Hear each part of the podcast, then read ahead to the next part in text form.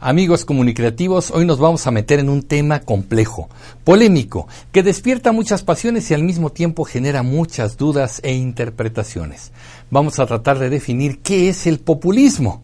Así que bueno, este es un capítulo de política para peatones que no se pueden perder. Además, hay saludos, así que quédense hasta el final. Soy Emilio Pineda. ¿Me acompaña?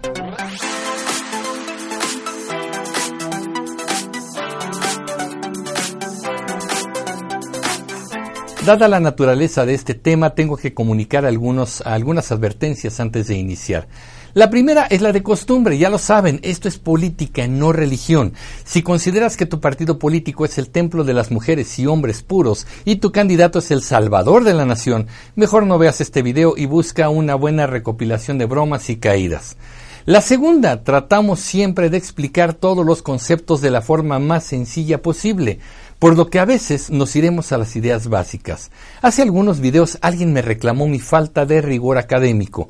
Desde ahorita les digo, no hay rigor académico en este video. De hecho, si alguien busca este rigor académico debería, debería ir a las bibliotecas y a las universidades, no andar buscándolo en YouTube. Dicho lo anterior, ahora sí, iniciamos. Vamos a buscar primero una definición de la palabra populismo y qué mejor que acudir al diccionario de la Real Academia Española. Ahí nos dice que el populismo es el equivalente al popularismo. No, bueno, los diccionarios siempre tan útiles, ¿no? Eh, pero bien, eh, después nos dice que es la tendencia política que pretende atraerse a las clases populares. También anota que puede usarse en un sentido despectivo. Bueno, Creo que el diccionario no nos ayudó mucho. La verdad es que el populismo es uno de los conceptos más ambivalentes de la ciencia política actual.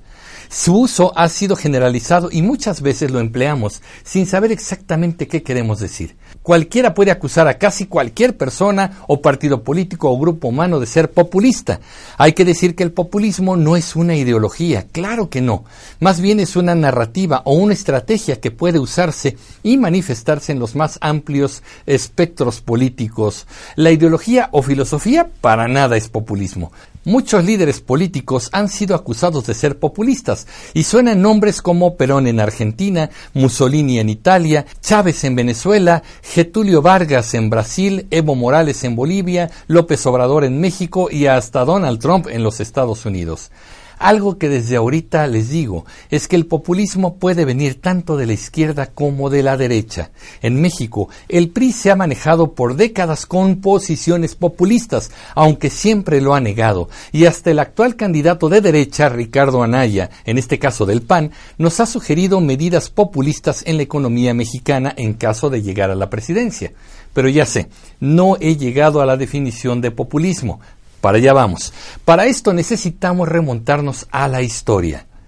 Los antecedentes del populismo datan de finales del siglo XIX y principios del XX, especialmente en Rusia y en los Estados Unidos. Qué interesante, ¿no? Bueno, en Rusia el populismo se inspiró en el ideal romántico de la vida agraria y se desarrolló un movimiento progresista denominado Narodichestvo traducido como populismo en otros idiomas. La idea principal era fomentar que las élites socialistas aprendieran más del pueblo. Incluso se defendían ciertas formas de vida en comuna.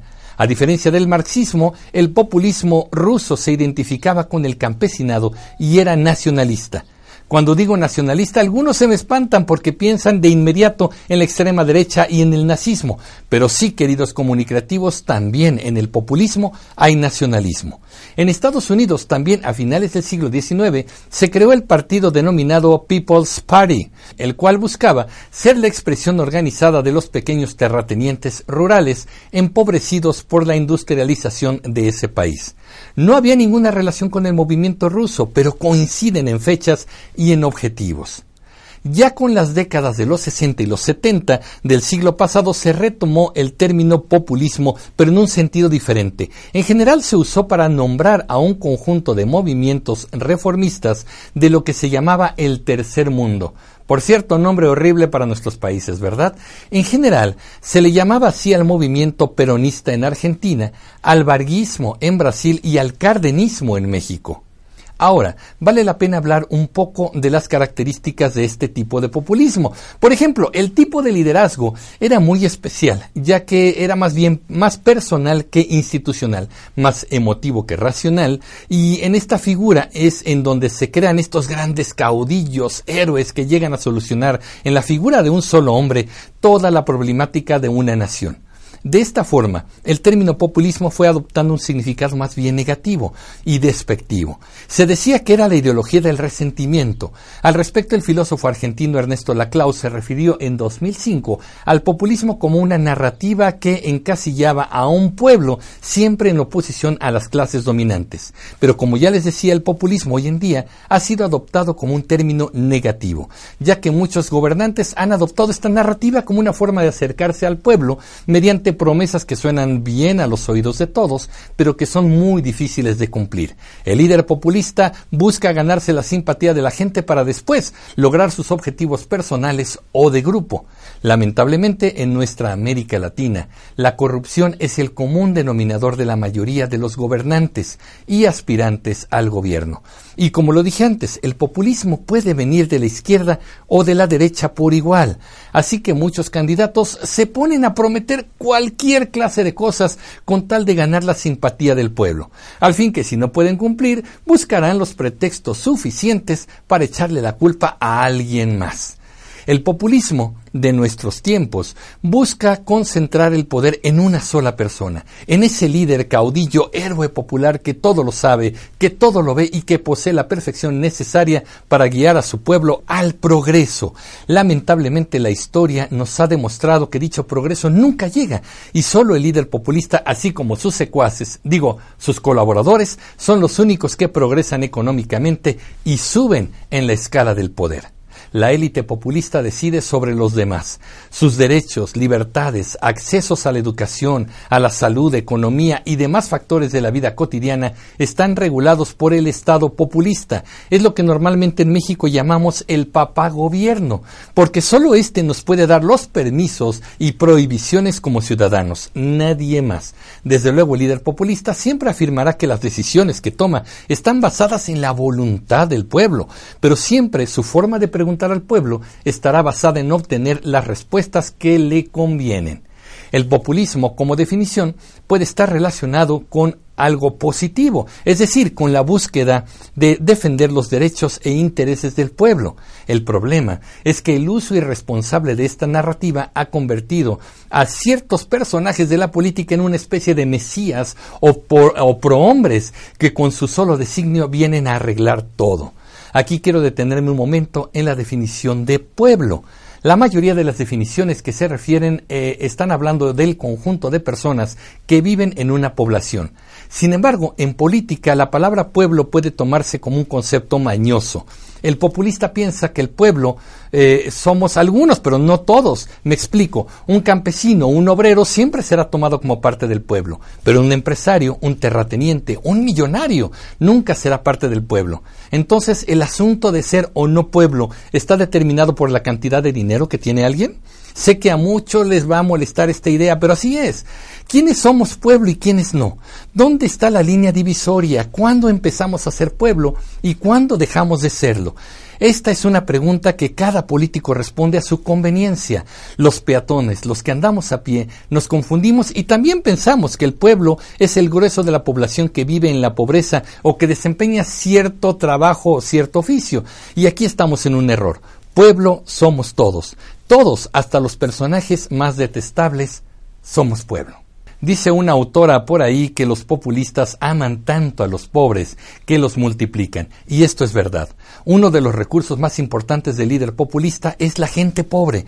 Ellos son sus víctimas y son su mercancía, a la vez que el, al líder populista le conviene la pobreza, porque en estos sectores se venden mejor con sus promesas. Entre la gente más pobre, el líder populista se mueve como pez en el agua, prometiendo progreso y hasta venganza contra quienes los tienen oprimidos. Cuidado, el populista ama a los pobres solo porque es su alimento, no porque lo quiera ayudar en realidad. No me crean a mí, revisen la historia, pero realmente háganlo con seriedad, no con fanatismo.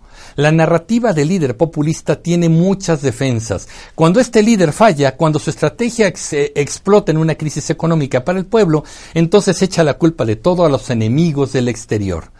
Ojo comunicativos, aquí quiero dejar en claro que no soy defensor de la voracidad de ciertos mercados, ni me atreveré a decir que países como los Estados Unidos no intervienen en la política interna de otras naciones. No, pero también debemos ser muy sensatos al analizar a los líderes populistas que demuestran su falta de experiencia y sus altos niveles de corrupción, pero que echan la culpa de todas sus fallas a lo que pasa afuera. Un ejemplo muy recurrente en México es el dólar y la economía de Estados Unidos. Al vecino, cuando al vecino país del norte le va mal, la economía mexicana le va peor. Pero nunca he visto en mi vida entera que cuando la economía de Estados Unidos se recupera, las cosas mejoren en nuestro país, ni de cerca, ¿eh? Otro ejemplo es Donald Trump, el actual presidente de los Estados Unidos, quien todo el tiempo culpa a los otros países de la falta de empleo, economía lenta y demás calamidades de esa nación. Lamentablemente veremos en ese intento populista de fortalecer a su nación el debilitamiento de la misma basado en decisiones cargadas de terquedad. Donald Trump, populista, definitivamente, y eso que es de derecha, ¿eh?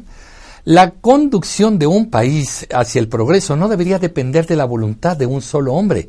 Darle todo el poder a una sola persona es peligroso, aunque esa persona en principio sea buena. Una verdadera vida democrática debería radicar en la participación de la ciudadanía y una constante vigilancia de esta ciudadanía para con las actividades del Estado.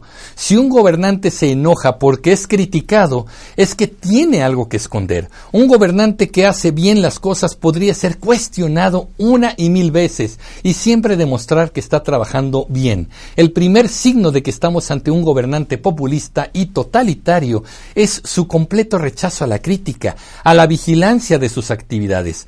¿Cómo nos atrevemos a criticarlo si él es perfecto? ¿Se dan cuenta cómo funciona? Bueno, no quiero extenderme mucho en este video, pero quiero señalar una vez más que los orígenes del populismo o popularismo traían causas legítimas y justas. El problema es que ciertos personajes sin escrúpulos lo han tomado como bandera para atraer seguidores a su causa, una causa siempre egoísta. Por lo tanto, siempre invito a ustedes comunicativos a que seamos simpatizantes del partido que queramos, simpatizantes del candidato que queramos, pero no nos convirtamos en fanáticos, en acólitos irracionales de nadie, porque de esta manera estaremos defendiendo lo indefendible y en la búsqueda de la justicia probablemente estaremos siendo injustos. Unos podrían estar del lado de la mafia del poder, pero otros estarán sucumbiendo a promesas milagrosas que nunca llegarán. Ambos lados son perjudiciales para cualquier nación. He sido acusado de generar animadversión contra los políticos o para confundir a la, a la, gente o para otras cosas. Para nada. A mí la política me encanta y me apasiona. Creo que con esta serie de videos intento colaborar en la generación de ciudadanos más conscientes de lo que significa la política y en consecuencia en tener a mejor políticos realmente interesados en el bienestar de nuestras naciones. Nos lo merecemos, ¿no? Bueno, ustedes tienen la respuesta.